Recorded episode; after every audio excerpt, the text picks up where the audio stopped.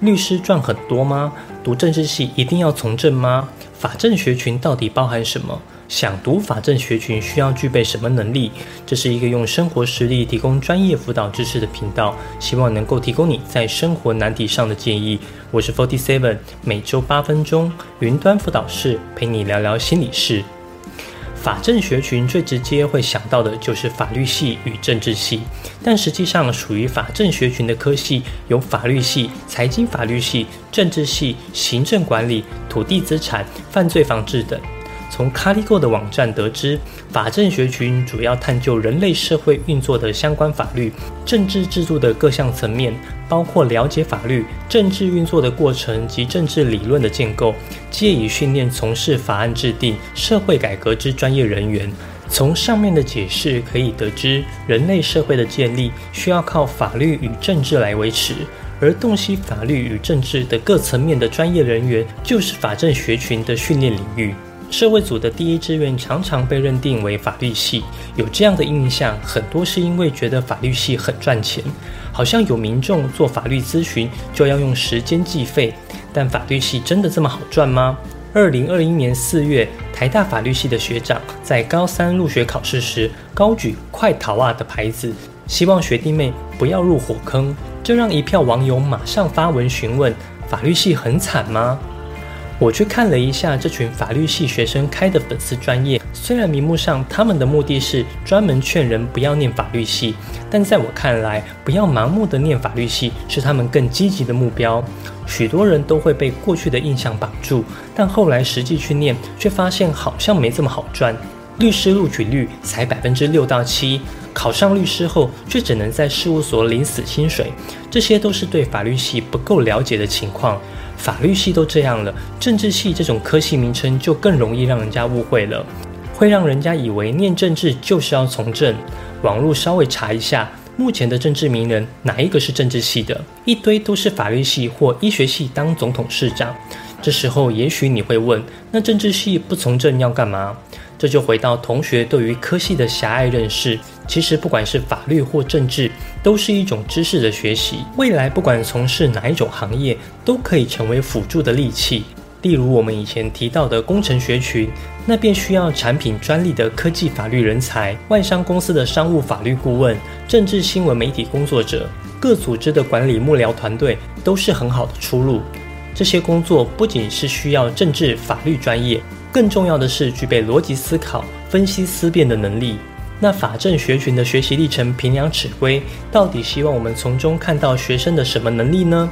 这次我们找到了中正大学、中兴大学、台北大学、暨南大学、东海大学、东吴大学、中山大学、中原大学、成功大学、辅仁大学、政治大学等十一所大学，包含法律系、财经法律系、政治系、犯罪防治系、公共行政及政策学系。政治经济学系等十八个科系，从修课记录上依然着重在总成绩的表现，其次是英文、公民、社会，再来是国文与数学。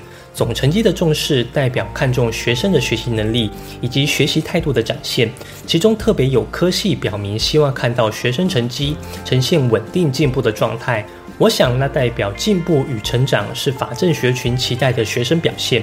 英文表现我就不多说了，大概每个科系都会看英文能力吧。公民与社会科大概是高中课程中最接近法政学群的科目，这必定是参采的重点科目。我比较好奇的是，有科系会想看数学。记得我在做平量尺规的论文研究中，访谈到法律系的教授，他就特别跟我说，如果是他来评断学生，数学对他来说是很重要的科目，因为数学能够看出一个学生的逻辑思考能力。而念法律系最重要的是逻辑思考。虽然这名法律系的教授不能代表所有教授的意见，但我们可以知道法政学群需要的能力项目与高中学科之间可以如何串联。课程学习成果中，法政学群的作品多属于书面报告，例如小论文等。我们可以看到，最高分的是组织论述能力。毕竟对法政学群来说，书面报告的论述能力可能比口语表达能力更重要。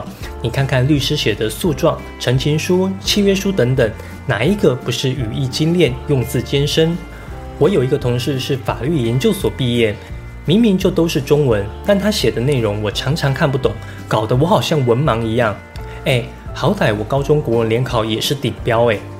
接着重视的内容就是反思能力、逻辑思考，这也与组织论述是相关的能力。问题解决其实也是法政学群需要的重要特质。如果可以在书面报告中展现，是非常值得鼓励的。校系相关这部分，我想并非是直接提及学生与法政相关的连接点，因为课程学习成果是针对课程做的报告，不是学生自我介绍。我的认知是，学生在课程报告内可以做法政相关议题的题目，呈现学生对法政议题接触的深度与广度。多元表现上，我们从专业能力与个人特质来看，外文的检定证照得分最高。这不仅是英文能力，也包括第二外语。竞赛则看重成就表现。法政学群的比赛项目不多，大多着重在小论文竞赛。如果有得奖名次，的确可以证明学生论述能力。但也有不少校系表示，只要参赛证明即可。这说明只要书面报告作品便可呈现学生能力。另外，社团干部、服务学习、竞赛表现都希望学生可以具体展现反思能力、领导协调。而校系相关公共议题的投入、问题解决、团队合作这些能力的呈现，都与课程学习成果有相似之处。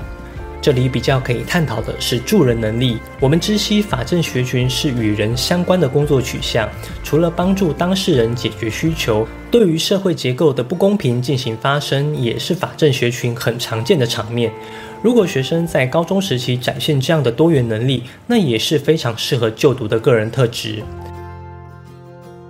学生自述上希望学生展现适合就读法政学群的个人特质。包括自我管理、面对挑战、反思能力、自学能力，以及学生个人与法政学群的关联程度。比较少见的是自我管理这个项目，有部分校系特别提到这样的能力。我想，除了希望学生在学习上有良好的自我管理，未来的职场上，法政学群其实是很容易受到诱惑的。学生拥有良好的自我管理，应该是比较能够抵抗这些诱惑。法律与政治是随时都在变化的，学生需要有自学能力，才能不被社会淘汰。这样未来到大学甚至就业，才有持续成长的可能性。拥有自学能力，就能保有竞争力。动机与学习计划，除了具体说明高中时期的学习准备与大学校系的课程了解，以及未来的职涯方向的准备，都是基本要论述的内容。值得一提的是跨领域的素养展现。前面我们提到法政学群很能跟其他领域一起发展，学生在大学的学习计划上，如果能够提到未来想要发展的方向，并且说明理由与做法为何，是相当不错的呈现方向。最后做个总结，法政学群重视的科目有英文、公民，课程学习成果重视组织论述能力。多元表现重视外语证照，以及适合就读法政学群的个人特质。学生自述上具备自我管理与跨领域的素养佳。学生如果想要就读法政学群，一定要对校系有充分的认识理解，不然很容易跟想象落差太大。如果你觉得我的影片对你有帮助，希望你可以点个赞，不仅方便保存影片，也可以让影片推荐给更多有需要的人。如果你有什么升学相关的问题，或者希望我做什么主题的影片可以在下方留言，我会一一回复你。云端辅导室陪伴你生活大小事，我们下周见。